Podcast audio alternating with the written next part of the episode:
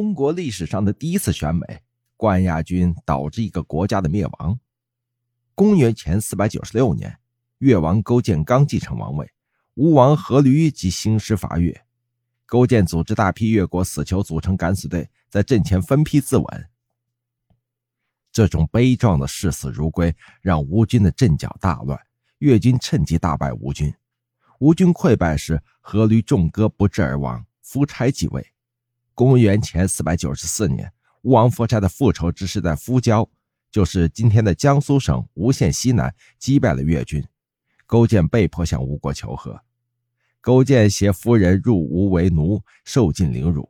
为奴三年后，夫差不顾国相伍子胥的劝谏，释放勾践返越。据赵晔的《吴越春秋》记载，越王勾践十二年（公元前四百八十五年），勾践想起一个对付夫差的阴招，也就是送美女几世吴国君臣，乱其心智。勾践命令范蠡派遣大批会面相的人，在越国各地寻找美女。最终选中了西施和郑旦两个美女，这便是中国历史上最早的一次选美。越王获取貌似天仙的西施、郑旦后，便给这两位姑娘披上轻软的罗纱，打扮得如花似玉。大臣文种则认为，真正的美人应该具备三条：一曰容貌美，二曰善歌舞，三曰形体佳。西施、郑旦只具备一个条件，还缺乏其他两条。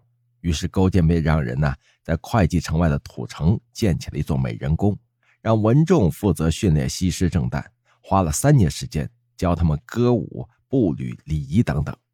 越王又命人为他们定制华丽饰体的宫装，派范蠡带着两位美女去吴国进献。于是，历史上第一次选美产生的冠亚军，随即成为实行美人计的工具。原本好色的夫差呀，见到如此绝色美女，自然是高兴啊。伍子胥急忙劝阻说：“不可，王勿受也。臣闻贤士国之宝，美女国之救。夏灭以媚喜，因王以妲己，周王以褒姒。”这无奈乎啊！夫差是精虫上脑，根本不听伍子胥的这番美女祸国论。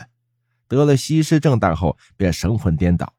他命令筑了姑苏之台，横亘五里，建造春宵宫，为长夜之饮。筑天池，池中设青龙舟，舟中大摆姬乐，轻歌曼舞，日夜与西施正旦围水嬉戏，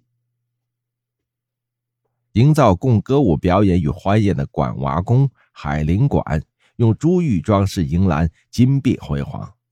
这一边是夫差沉湎女色，不理朝政；一边是勾践卧薪尝胆，励精图治。最终啊，在春秋末年的这场吴越争霸之中。